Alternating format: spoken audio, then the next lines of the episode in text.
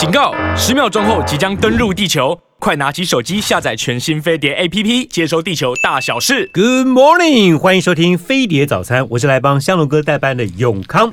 在疫情开始解封之后啊，很多人累积的情绪，迫不及待的就想要出去玩啊！我在春节期间啊，看那个脸书啊，很多朋友一窝蜂的往日本跑。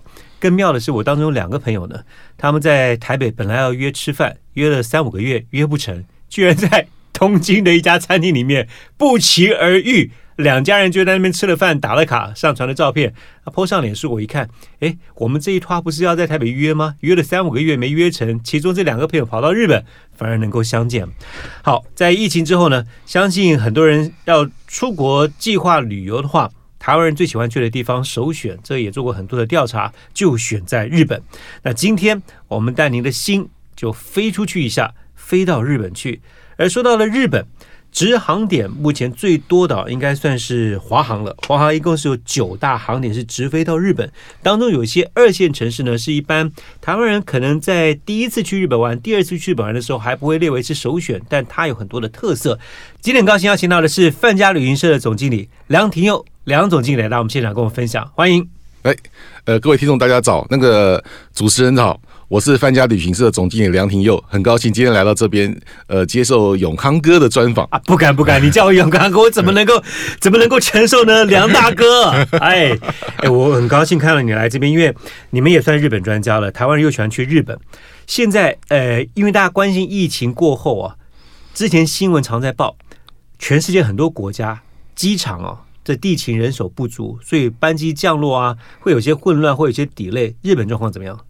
目前这个现象，日本也是一样，嗯，也是一样。所以说，从去年十月份开始到现在啊，已经跑到我已经跑了大概有三四趟的日本了。嗯，发现有个现象，你下了飞机之后呢，才发现奇怪的很多奇奇怪怪的人种在那个地方。什么意思？就是诶，看到很多，比如说中东人呐，啊，或东南亚的面孔啊，但是、嗯、但是是他的机场的 staff 工作人员，哦，这就表示说，呃，人力的缺乏，人力不够，嗯、才会才会才会引进了所谓的外劳，对他们来讲也是个外劳。然后在日本的机场当地哎，对对对对对对对对对对，这个现象很多人都都有反映这个这个这个状况，嗯，这也蛮有趣的。嗯，这是你最近在日本机场观察到的。对对对对。但对于旅行来讲，有没有什么影响？因为我在前两天才看一个新闻，非常妙。因为我们孩子在纽西兰住的时间比较多哈，所以整体纽西兰的新闻就会经常手机打开自动跳出来。我看到一个纽航的新闻哦，他从台北飞纽约，结果有很多旅客在飞机上面飞了十六个小时。很多人是睡觉睡到最后要醒了，机长广播。对，要 landing 了，机长广播，呃，我们又再次回到了奥克兰，很多人就当场崩溃，飞了十六个小时，算一算，掐指一算，应该是降落纽约才对，怎么回到奥克兰呢？这个机长就说，因为飞到纽约的时候，他们本来要降落的机场那个航下的航管大楼停电，所以没办法直接降落。那当时乘客就说，那你为什么不降落在附近周边的机场？结果他们机长回应说，因为周边的机场很多地方因为人手不足，他们没有办法增加降落量，所以可能如果降落的话，会让旅客 delay 的时间更久，所以就原班飞了十六个小时就回到了起点。很多人睡了一觉醒来之后傻眼，又回到原来的地方，等于白搭。你可以想象得到，这飞机又飞回来的成本有多大？是啊，大到要。大到哈，他们连派出人手来都还是都不都要需要你要派把飞机飞回去，是到这种状况那么严重。对啊，那日本我想，所以日本也是一样，嗯、也是一样。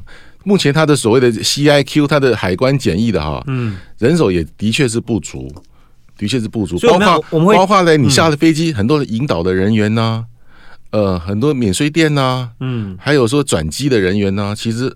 各方面的人都是都是缺乏的，所以我们到日本去旅游要有个心理预备，就是到了当地之后可能会有一些时间的拖延，呃，排队排蛮久的，排队。不过这个现象已经慢慢在改善了，嗯，在慢慢在改善了，就是但是呃，仅限于大都市，大都市，比如说就是我们所谓的一线城市，嗯，呃，东京、大阪啊、福冈啊，这个排队的哈，以前刚开始的时候可能要花两个小时，现在大概花花大概一个多小时就就可以了。OK，好，嗯、所以在提理行李的时候，或者做过海关的时候，当地就要多一点心理预备，就对了。对对对对，一个多小时。对，那机场已经慢慢恢复，那票价的部分呢？票价变化其实蛮大的。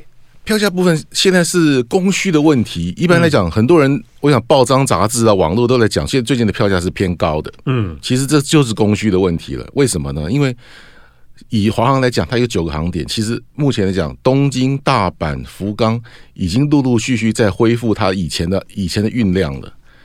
但是呢，这也也只回到以这三个点来讲，一直回到以前的四分之三而已。四分之三，对。但是呢，其他的点呢，像名古屋。呃，也恢复了不到一不到一半，嗯，还有呃静冈，而且也二线城市的静冈目前还还是停飞的状态，嗯，像南九州华航呃最强的南九州宫崎鹿儿岛目前也是还是还是没有复飞，嗯，那另外富山也还没有复飞，那复飞还有。呃，不像北海道的札幌是有飞，但是其他很多很多札幌北海道很多点也没有飞啊。嗯，那陆陆续续的，从像从去年的一月份，呃，二线城市就已经开始恢复的哈，有像四国的四国的高松机场，嗯，还有那个三阴三阳的广岛机场这两个点，呃，从从上个月一月份就开始复飞了，现在陆陆续续要开始准备中。广岛跟高松是华航九个直航点当中算是独卖的哈，独卖的，其他家航空是没有的，都没有。嗯，不过我比较好奇，你刚刚讲说现在慢慢陆续恢复到之前的四分之三，也就是说票价还是比较贵一些。对，所以说，呃，以消费者来讲的话，哈。你其他的点选择性少嘛？嗯，所以是所以你我又想去日本，嗯，那我要去哪哪些点呢？我说，比如说我想要我想要去静冈，哎，我现在没办法去，但是最近的点是哪里？是东京，嗯，那我就飞到东京去了，嗯哼，那所以说东京的哈坐坐飞机的人反蛮多的，那票价是。居高不下，这是一定的。嗯，那陆陆续续，如果说其他的航点恢复的话，这个市场的现象慢慢就会把票价降低。这这需要还得需要一点时间，那也需要呃航点恢复，需要日本的 CIQ 的一些人人力的配合。各方面水到渠成的话，慢慢就会恢复到以前的水准。所以这意思就是，如果真的想要去日本玩的话，现在这个时机点，反而一些二线城市会是比较不错的一些选择，是这样子吗？没错，不会人挤人，哦，不会人挤人。因为现在我们这个节目二月快底了嘛，哈，对，大家在规划，可能要规划像清明年假，或者是接下来更远。清明年假其实现在很已经客满，已经客满了，已经客满，买不到票了吗？呃，几乎是可以这么说。哇哦，还有加开班机的机会吗？有限，因为毕竟还是一样一样人力的问题。OK，还有还有，其实加班呃飞机要飞的话，不是只有日本啊，嗯，全球很多地方都要飞啊。是，呃，那如果再规划下一波要到暑假的话，这票价会有机会再更回稳一些吗？有机会。那什么时候下手买？有机会。现在就是说要注意，密切注意华航的。的官网去动态看看，他们有没有什么新的 news？除了一月份的广岛、高中有恢复之外，而后看看还有没有其他的增班或者恢复的航点。也许哪里有某一些某一个城市的包机也很难讲。嗯，我就会恢复了。我，我常听那个旅行社专家或是旅游达人在讲哈，因为机票它会随着它卖的状况有些波动。就是呃，邮轮票一定是这样子，但飞机票也有这样的状况，有这种现象。所以曾经有些达人教我们说，在要起飞前几个月入手，可能是一个最好的一个波段的时间。但现在对于日本的航班来讲，能抢到票就不容易了。当然，最好是 early bird，嗯，越早抢的话是可能会稍微便宜一点。你如果说日期再近一点的话，就会就会变贵了。嗯，那有些人愿意赌赌看，是不是？也许到要 last minute last call，呃，看看看看有没有有没有什么有没有什么呃后康的可以减的话，最近来讲是比较困难的。到尤其到日本的航线哈。对，我们来看这呃华航九大航点，包括了有大家比较熟悉的东京、大阪、札幌、名古屋。那接下来像是福冈、冲绳，大家也熟；广岛、高松该怎么玩，就一般人不是那么的。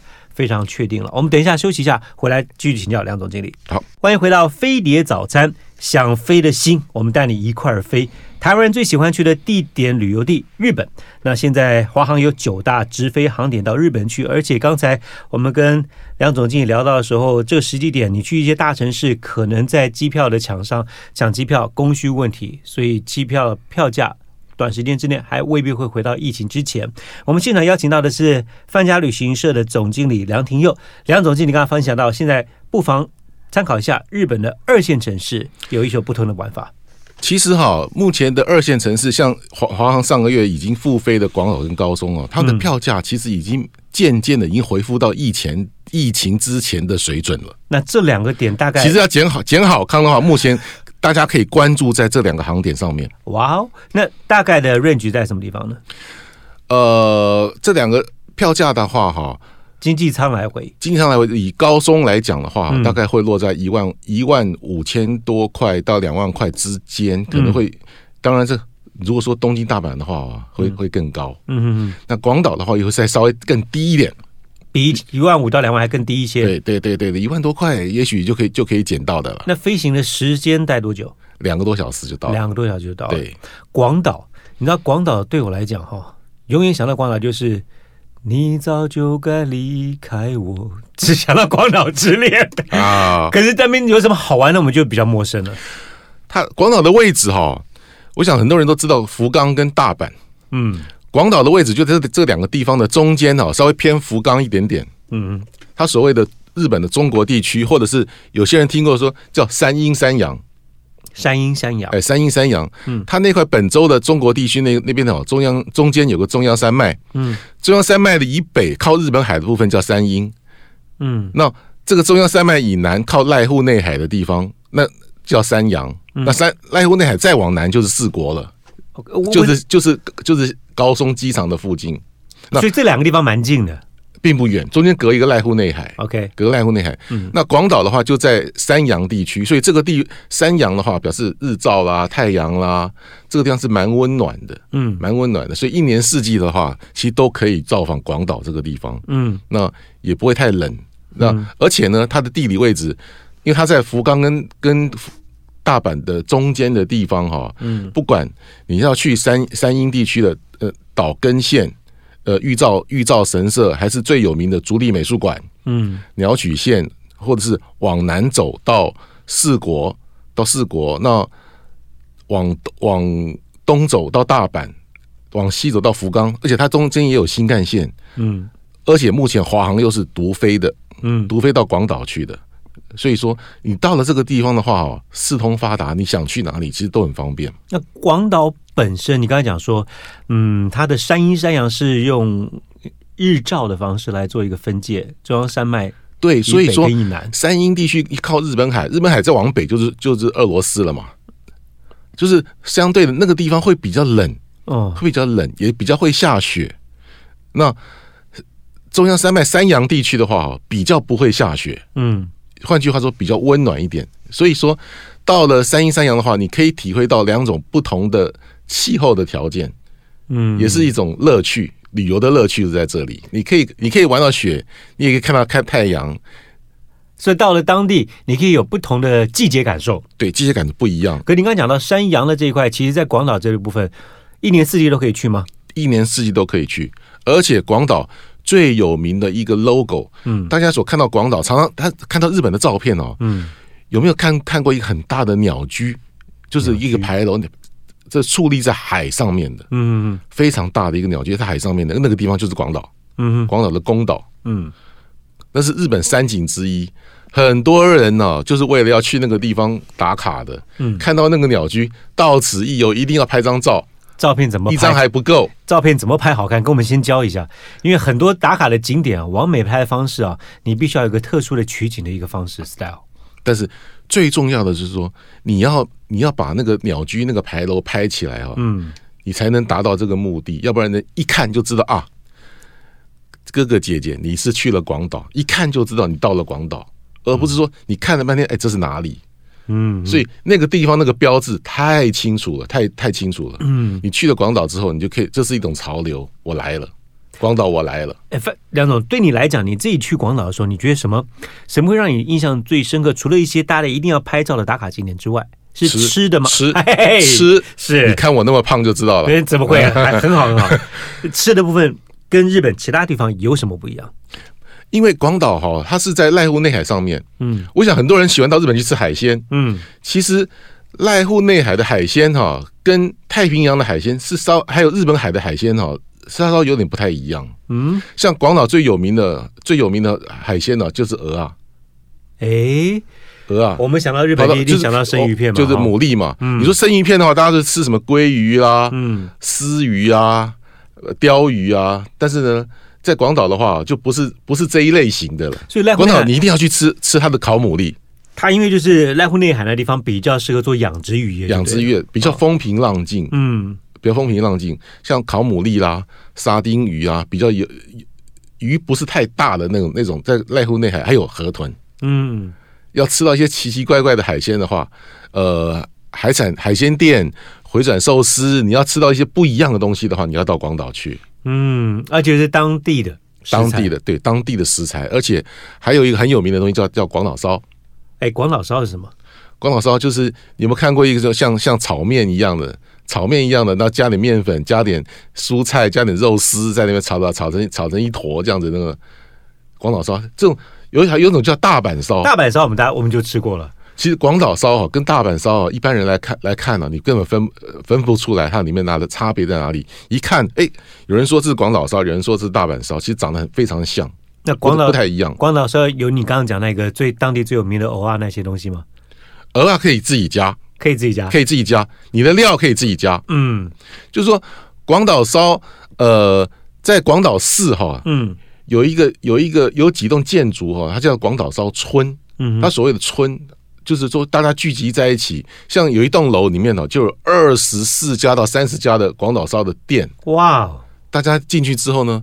就可以你自己挑，看你要吃哪一家店，然后就跟就跟我们吃铁板烧一样，就坐在坐在炉子前面，就看着师傅在那边炒炒炒广岛烧。那自己其实有些师傅也很欢迎你，你你那个你来吃的之外呢，也可以自己下来拿拿个铲子来拍张照片，自己炒一下，嗯，也是蛮有趣的。所以说这很受年轻人的欢迎呢。哎，像这样广岛。我如果直接台北飞过去两个多小时，对，然后回来两个多小时，在行程的安排上面，要去你刚刚讲到像鸟岛啦，然后把好吃的东西都吃完啊，你觉得如果是自助行的话，这样安排要几天够？目前呃，广岛的飞机哈是下午去，早上回，嗯，早上回，所以说等我们早上还可以上个班呢、啊。做点事情啊，那下午就就飞走了，就飞走。所以他说赚到最后一刻。哎，到到了广岛之后就可以就可以去吃晚餐了。哎，就可以吃晚餐了，在那边住下来。然后其实它可以做一个放射性的旅游。嗯，看你要往北走，往往山阴往山阴地区去。然后你也可以往往山阳基冈山啊，往四国啦，嗯，或者你要在广岛附近走一走的话，其实我建议你可能安排个六天到七天的话，可能会最好。六七天，对对，因为广岛其实广岛市、广岛县自己本身可以玩的景点就很多了，嗯，像呃岩国的锦带桥去看樱花，嗯，看樱花，那宫岛。宫岛岩岛神社去看那个牌楼，而且那边是三日本三景之一，可以去吃烤牡蛎。嗯，那广岛市区其实广岛市区是非常好逛的一个地方。怎么说？广岛好，首先我必须讲，其实日本大城市有不同城市逛法，你东京逛法跟大阪的逛法就不太一样，就是不太不太一样。以我个人来讲，我觉得广岛的消费是相对是低的。嗯，而且目前的目前的汇率来讲的话，哈，很适合到。广岛去 shopping，你保证你可以买一堆东西回来。你说低大概比东京要低多少？起码贵低个一层吧，一层。吃的跟吃的跟穿的吃的跟穿的都一样，都一样。各种各像在广岛市哈，有一个叫做中央通或叫紫屋町，嗯，呃，紫屋町这两个地方是在一起的。它的距离哈，相当于我们坐如果说我们坐捷运的话，大概有一站的距离那么长，嗯。中间呢，就像我们一般对广岛、对于日本商店街的印象，中间有个雨棚啊，也不会淋到雨啊，什么，它就是那么长啊，你就可以在里面慢慢逛。那里面哈，三个小时你出不来，而且呢又不贵，而且逛一逛呢，里面很多咖啡厅、咖啡厅，呃，很多个性商店，嗯，卖衣服的，尤其是到那边卖衣服，你会发发现哦，日本制的，而且并不贵。嗯，在到了那边去才发现，以后再也不去东京大阪买衣服了。哎，买买东西，然后逛逛逛，因为百货公司也有啊，巴尔可啊。那到了那个那个商店街的最尾端的话，哈，就是我讲我刚刚讲了，提到一个广岛烧村，在那边吃一个当地的特色的广岛烧，做一个 ending，哇，那太那真是太棒了，等于是一站式的满足啊。我看梁梁总也是对于这个广岛目前介绍最详细的一位了。我在此之前对于广岛印象真的是不太不太多，因为大部分你要去，嗯，不管是旅游公司的网站做介绍，或者是买旅游的书籍，对于广岛专门做介绍不多。你刚刚讲说大概六七天，那航班现在飞的频率是怎么样？目前是一个星期四班。哦，那很多，一个星期四班算多了，算多了，算多了，算多了。二线城市叫算多的，算多的了。所以说一恢复之后呢，它就就有四班的运能。那以后陆陆续续还会再增加，可能也许以后的目标大概是每天要飞吧。嗯，这样子。你刚刚讲到说，到了广岛之后，以当地为这个基地哈，你可以做放射线的一个投放去玩。那都是搭乘像呃火车、铁轨就可以了。火车广岛市区的话，其实它有它有电车，嗯，有电车。如果说你要去郊区的话，哈。它有巴士，很多很多很清楚告诉你巴士去哪里的，嗯，甚至于，呃，现在慢慢流行的叫自驾，嗯，自己开车。我相信啊，很多台因为呃日本的话是它是它是右驾，台湾是左驾，嗯，但是。我相信很多人在台湾能够在台湾开车的话，到日本绝对没有问题。不过提醒要去日本要自己自驾的话，你办国际驾照还要特别申请一个日本的一个一个翻译本，一个翻译本。哎，到到监理处去办一个翻译本。对对对，要特别提醒一下，那个很快，当场办当场有，就好像也几十块钱而已，工本费。对对对对对。但因为有些人不知道，像一开始我我不知道的时候，就想说可以直接拿一个国际驾照就去当地，就拿了就拿了自己的驾照、护照、带相片，然后到监理处去办，很快马上就可以领出来。对，还有个日。文翻译，日文翻译本，对对对，你要特别特别留意一下，如果你去自驾的话。不过那个呃，像很多东京跟大阪，说到交通部分，它会有那种公车加地铁加什么这种一日券、两日券这种，在广岛也是有，它有套票，有套票，有三日的，嗯，有三日的，所以说非常的方便。OK，好，再往南走到另外一个你说不远的高松，这次也是高松哈，它是在。日本的日本的地区哦，日本有分北海道、本州、四国、九州，嗯，还有还有离岛，像冲绳那边。那高松的话就在四国，它算是四国的门户。哎，四国最近是不是开始热门起来了？因为有些朋友都跑四国去。最近四国哈、哦，他们呃非常努力的到台湾来推广。哦，对于。对于华航哈能够恢复香香川县四国那个高松机场哦，日本人是非常的兴奋。嗯，他们到台湾来推广，希望台湾哈大量的旅客能够到四国去玩。但是呢，为什么要去那边呢？其实四国哈，它在它的我先讲它的地理位置。嗯，它也可以做一个放射性的旅游。嗯，它往你到了高松机场之后呢，除了你本身在高松市区玩的话，你你也可以到像西。到松山，然后向南到高知，嗯，高知的话就很多人很很少再去的了。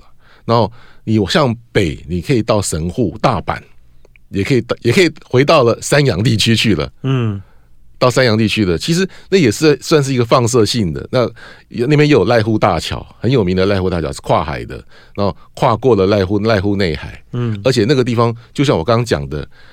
呃，它是在濑户内海以南的，所以这个这个地方天气会更好，嗯，呃，日照会更强。那它的要吃的呢，除了濑户内海的海鲜是差不多的之外呢，嗯，其实高你到了高松去的话，最有名的一定要去买，要去带回来的，叫做乌龙面。高松乌龙面出名，乌龙面它是它日本人又又称为高高松那边那个香川县的，又叫做乌龙面县呢。哦，他是你你讲到讲到高松的话，脑子里面浮现的全部都是乌龙面了。所以当地打卡的著名的街，一些一些那个装置艺术都有乌龙面吗。你到了。你到了高松去哦，你如果说想要吃些日本的东西的话哈，十家店哦，大概有七八家都在卖乌龙面。哎，你说那个乌龙面当伴手礼，我们要给带回台湾，它是怎么样子这个包装？是让旅客方便携带的吗？很携带，可以携带，而且最主要乌龙面它并不重，嗯，它并不重，所以说携带起来很方便。看你要量是买多买少，而且真的很容易买得到，嗯，而且并不贵，嗯，又好吃。那乌龙面的话，呃。高高松的乌龙面的话，它是比较偏粗一点点的，偏粗一点点的，就是说你要照上面上它上面的方法带回来煮，嗯，带回来煮。那当然呢，在那边吃是最快的。那个那边乌龙面有冷的，有热的，有有有很多种不同的吃法，那个很有学问的。梁总，你是。你是美食专家哎！我看你从刚才广岛开始讲吃海鲜，这个牡蛎，还有那个广岛烧，讲到这个高松的乌龙面，我看你是讲的眉飞色舞。我有太多的朋友哈，都跟我提要 要要跟着我去日本吃啊！哎，因为在台湾哦，呃，很有很多可以吃很多日本料理，但是食材没有。嗯嗯嗯，这是食材没有，那是你要吃到道道地地原汁原味的东西的话，你还是要到去去日本。你既然已经吃到成专家，我问一下高松，他当地的乌龙面之所以能够这么出名，是跟当地的什么样的一些背景有关系嘞？哦，是是，这要讲到历史了啊，这是有历史关系，有历史关系，不是因为当地产什么食材，或者是当地的水会特别好之类的。不，不是，不是，不是，嗯，这是讲到历史的。其实这个跟以前讲的，我讲讲历，讲一点点历史，就是以前日本很有名的合唱空海合唱，嗯。就是他以前啊跑在明朝的时候跑到中国去了，嗯，跑到中国去，那就回就把中国的其实面哦，应该是讲我是中国人发明的，那他带回了带回了日本，嗯，带回了日本要想要在日本吃面，嗯，但是呢，四国这个地方哦不太产不太产那个那个那个面粉，嗯，他就拿米啊。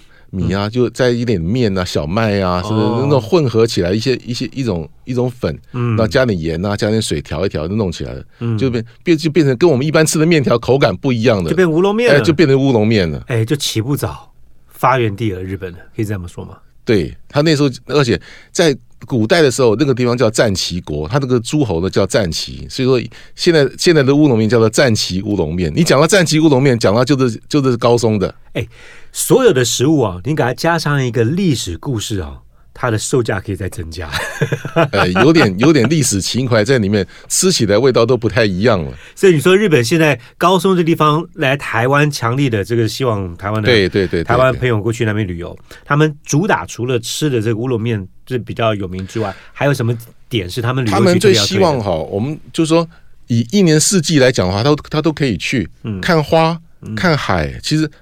高松还有很多景点，比如说金刀比罗宫，嗯，呃，去爬山的，爬山拜拜的，然后还有，呃，还有一个叫叫莅临公园，嗯，去看花，看松树，有一个濑濑户内的艺术季，当地是哪时候举办啊？哦，他三年举办一次艺术季，嗯，但是呢，讲了这三年的话，他三年是集合了全世界的很多很多艺术家的一些作品，到濑户内海里面。其实香川到了高松出去之后啊。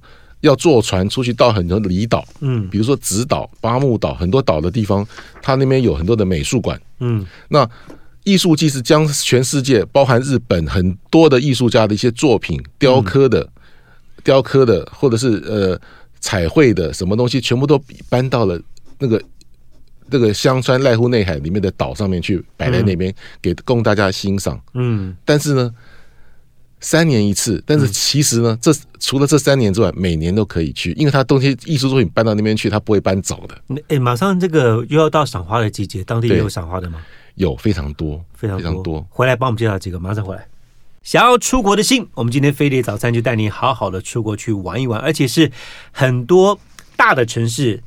想要玩的地方、打卡地方，大家台湾人对于日本的熟悉程度是玩透了。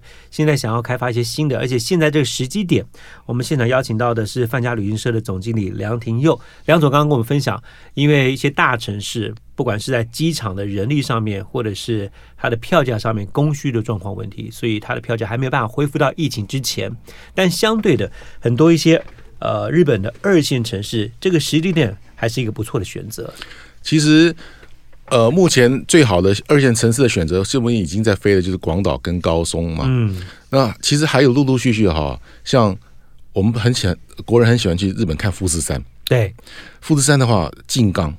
最近的机场就在静冈，嗯，静冈县。静冈的话就在名古屋跟东京的中间，它以后也会陆续陆陆续续在飞，嗯。那而且要到那个地方去，你要看富士山是最方便的，嗯。那还有一个在九州的南部的有鹿儿岛，嗯，有宫崎，也是华航曾经在以前正呃定期航班有在飞的。那以后陆陆续续也会也会恢复。有没有一个大概的时间点？譬如说我今年如果暑假想要跟孩子全家出去，预先做规划的话。目前来讲，可能还呃还看不出来会不会飞，还看不出来。嗯、但是呢，广岛跟高松是可以先选择了，哦、先可以先先先先先先定位了，先定位，先定下来再说。那其他的有飞在有有飞的话，以后再看吧。是我先跟大家报告一下，目前此刻哈，华航的九大直飞航点包括了直飞到东京、大阪、札幌、名古屋、福冈、冲绳、广岛跟高松。刚才上一段我们聊了蛮多广岛跟高松这些二线城市，大家比较不是那么的熟悉。不过你刚刚讲到静冈，静冈也很棒。其实。大概在七八年前呢、啊，我们曾经在日本观光厅的邀请之下，我们全家也去帮忙做了一些旅游的 promote。当时他们安排我们去吃那个喝那个静冈的那个绿茶抹茶玉露抹茶，对不对？嗯、那个他们那个很讲究，呃，一个师傅在你面前怎么样把那个抹茶抹，然后加哒哒哒打打出泡泡来以后，喝起来味道之赞的。呃，那那个最好喝的茶叫玉露，玉露，玉露，嗯，玉露，就喝点有一点点咸。但是又不又不知道是什么，该不又说它是咸，又不是像咸，嗯、又有点香菇的味道，又有点茶的味道，嗯，就是换句话说，呃，美食家常常讲说。呃，这味道非常有层次，对，是有层次，有层次。我还记得做了那个日本茶的味道就是这个样子。我还记得做了一个像像那个滑雪的缆车一样上那个大宝山上，嗯，大宝山在金刚大士山。啊，大士山，大士山，大士山就是看可以上可以看海的，然后天气好可以看到富士山的，是是。呃，期待金刚能够早点复航。好，不过回到刚才高松，您已经帮我们分享到了乌龙面，这个是闻名遐迩，还有哪些？呃，可以期待。你说花季即将到来，当地也是一个不错的选择。像呃，从高松进去的话，哈，嗯，就可以看到很多。像最近呃很热门的，大概就是看樱花，嗯，看樱花。像现在来讲是杜鹃，嗯，杜鹃，然后看樱花。然后在广岛哈，广岛的樱花是更有名的，嗯，广岛的樱花哈，有在呃有提到一个叫岩国这个地方的话哈，它是有一个锦带桥，那个地方那个地方大概有。两千五百棵的樱花，而且是主要是偏白色的。嗯，像台湾的现在樱花也很多种，嗯，山樱花桃红色的，对，满山都是桃红色的。但是你要看到粉色、看到白色的话，像台湾相对较少。但是你到了广岛去看了，你会看发现这种叫所谓的吉野樱，嗯，韩非樱都是粉粉色、白色的。嗯，那看到那个那一大片呢，非常的壮观，那个感受是不一样的，嗯，感受是不一样的。那到高松目前的航班的。票价大概如何呢？跟广岛差不多吗？差不多，高松稍微、嗯、稍微再高一点点，嗯，稍微高一点点。那很多像目前来讲，大阪就很大阪的机位都很难定啊，很客常常客满啊。嗯，但是离大阪稍微近一点，就是往高松去啊。嗯哼。但是说真的，这中间哈，高松到大阪中间还要还要坐巴士直直直的开的话，还要三个钟头。嗯，三个钟头其实来讲算近的了，嗯，算近的了。也就是说，如果说真的没有到。买到大阪的票，高松是第二个选择，也是一个选择。然后在高松当地吃乌龙面赏花，然后你要去大阪，因为也有温泉，也有温泉，有温泉，有温泉。OK，呃，我觉得你讲吃的比讲景点泡温泉还更有趣。好像泡温泉到日本是免免不了的了，一定要免不了泡，一定要泡温泉的。嗯，它跟其他地方泡的温泉又有什么不一样呢？因为日本的温泉各个县市都不太风味都不太相同。其实东京、大阪的它的温泉哦，你必须要到郊区去，嗯，而且郊区还有一段路。你如果你到了高松的话，哈，你可能开半个小时就可以就可以泡到温泉了，嗯。而且呢，那边哦很多溪谷，很多温泉都在溪谷旁边，你又有森林，然后又听个鸟叫，虫鸣鸟叫，泡个温泉，哇，多舒服啊！刚刚广岛你说大概六七天，然后航班一个礼拜有四班，是足够大家去安排。嗯、那高松的话。票价不会差太多。如果说航班数怎么？如果说你要在高松这附近啊，将四国跑完的话，嗯、你可能也要花一个星期，也要一个礼拜。四国非也非常的大，四国也非常的大。如果说你还要延伸到山阳地区，延伸到大阪去的话，那那那个天数更多的。这表示高松这个地方可以玩，你可以你可以享受旅游的乐趣，真的是蛮蛮丰富的。嗯，就是说给大家一个参考，如果你本来一开始的计划想要去金板神。你不妨可以考虑一下，去现在人没有那么挤，又非常欢迎台湾人此刻去当地观光旅游的高松，把它当做是到日本的第一站，然后放射线的去玩。把当中可能你要去大阪，就从高松出发去那边两天一夜。像现在春天的话，呃，离高松近，呃，它可以它可以到山阳地区有个地方叫基路，那个地方叫基路城，嗯，那个地方的樱花哈也是多到多到爆啊，嗯哼。也就是可以设计一个行程，比如说我们自驾或者跟团啊，到高松机场进，然后跑跑到了濑那个经穿过了濑户内海淡路岛到基路看看樱花，嗯，基路城非常的有名。然后呢，又可以到到冈山去看后乐园，嗯，也是有樱花，嗯，然后再从濑户大桥又跑回四国来，跑一圈，嗯、那其其实行程哈千变万化，很多种，嗯。嗯像我们经常在帮旅客做客制化的行程安排，嗯，这是这是我是觉得需要点需要点专业知识是来帮旅客服务。像像范家在帮旅客在想这些事情的时候，做一些行程上的包装。最近碰到的旅客，我想在疫情过后，大家同样的一个一个现象，就是我自己看到的，就是不太喜欢参加一个大的团，因为不认识的人多，因为要在。很多人一起出游的时候，坐在游览车上就会有觉得要戴着口罩的压力。现在的现况怎么样？大家不都是家庭家庭这样去吗？其实目前的现况就是说，呃，一团里面哈，可能哈，呃，三三两两的，大家不认识的。嗯、对，最近来讲，呃，从去年十月到现在来讲，这种团目前的比较少。嗯，但是有整团进来的话，几乎都认识的，自己揪的。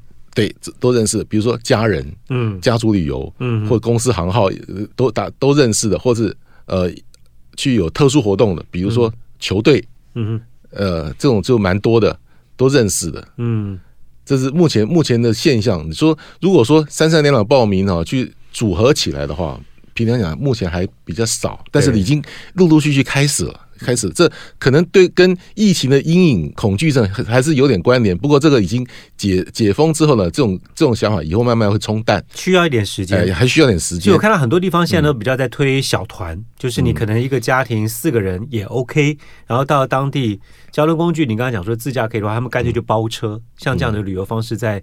你刚刚提到的广岛跟高松也都是。目前来讲，包车小团包车的话，目前成本还是还是偏高的，还是偏高的。对对对对对。那日本的现况的话，日本日本目前还是要戴口罩的。嗯，但是它并没有强制规定。嗯，其实跟台湾很像。很像，可是就是民众自己自己不把口罩脱下来。对对对对，目前来讲，在日本是要戴口罩的。你最近，嗯、你刚才讲说你最近才跑好几趟日本嘛？嗯、你观察到日本一般的生活的作息，你说虽然说不限制一定要戴口罩，但大家还是戴着口罩。但餐厅啊什么的，完全都已经 OK 了吗？呃，有一个蛮有趣的现象，嗯，我常常跟日本人哈、哦，日本人喜欢晚上，大家都知道，日本人的上班族很喜欢下班之后去喝一杯，喝一杯，疏解压力。对，小酌一小酌一下，再然后再回家。嗯，现在呃，疫情前跟疫情后有点小小的不同。哎，怎么说？居酒屋的生意是不太一样。比如说，居酒屋生意还是很好的哦，居酒屋生意还是很好的。就比如说，我们在三天两喝酒，我们吃完，我们吃饭，吃完之后呢，去去呃正常餐厅吃饭，吃完之后去居酒屋喝酒，喝一喝的时候呢，差不多就就可以走人了。嗯。为什么？为什么要走人呢？因为很多店只开到晚上十点。哎，日本的店哦，其实早期本来开的时间就不是那么长，但后来有一段时间，它就延长了时间。哦，一般的商店跟百货公司开到大概七点、七点半就就打烊了。嗯，但是呢，居酒屋的话，通常来讲，呃，疫情之前通常都会会到十点以后到十二点都没有问题。嗯，但是呢，现在到十点已经是蛮普遍的现象了，很早就打烊了。原因是什么？呃，在马路上的人没那么多，疫情的关系，然后再加上很多人想，比如说，呃，喝喝第一通叫一次，呃，喝第二通叫二次会，嗯，像二次会的话，在日本现在几乎已经已经行不通了，因为很多店根本打烊了。哦，所以第一叫一次会的时候要喝饱，哎，要喝饱，要喝饱，所以变成我们常常，比如说吃饭已经吃了，我们吃完饭已经九点了，哎，我们想去喝个酒。喝个酒，发现怎么怎么才坐下来没多久被赶人了？哎，这个这这这是日本目前的现象。嗯，在东京、大阪都是如此。这影响深远啊，您知道吗，梁总？当一次会喝完以后，第二趟没得去，然后只好怎么办呢？这些老公们只好回家。回到家呢，在家里面时间比较长的话，就容易跟太太起口角，这个会造成更多的社会现象。这是这是大哥您的体验，没有不是不是我体验，这衍生出来的很有趣，可以做一个观察。不过，而且目前来讲，日本就是说，就是刚您提到的哈，还有一个现象就是说，台湾有很多热炒店，哎，它是在走廊啊或者什么的，半露天的。其实日本以前呢，很多我们喝酒都会在室内喝的，其实，在室目前在室外喝的也也比以前要多了。可就是搬张桌子就到就到店的门口来喝酒了。因为疫情关系，觉得在外面比较对对对，这种现象也是很多。可是冬天就没办法了吧？哎，没办法，这个日本人爱喝酒，喝到这种程度，外面下雪，他里面照喝，也照喝。哇哦！哎，我觉得这个观察疫情前后重新开放旅游之后的变化是蛮有趣的一件事情。很多人可能去过日本了几次，但是现在再去跟以前感受氛围又不一样了。不一样，不一样。嗯、其实目前来讲，人没那么多，比较不会那么阿杂啊。对，好，所以呃，华航的直航的点，其实目前九个已经是相对来讲最多的了哈。对对对，东京、大阪、札幌、名古屋、福冈、冲绳、广岛跟高松。我们今天只有细聊广岛跟高松的部分。其实很多还是可以聊，像是福冈啦，你刚刚讲未来的静冈要开放啦，对不对？那很多二线城市大家可以去做一个参考。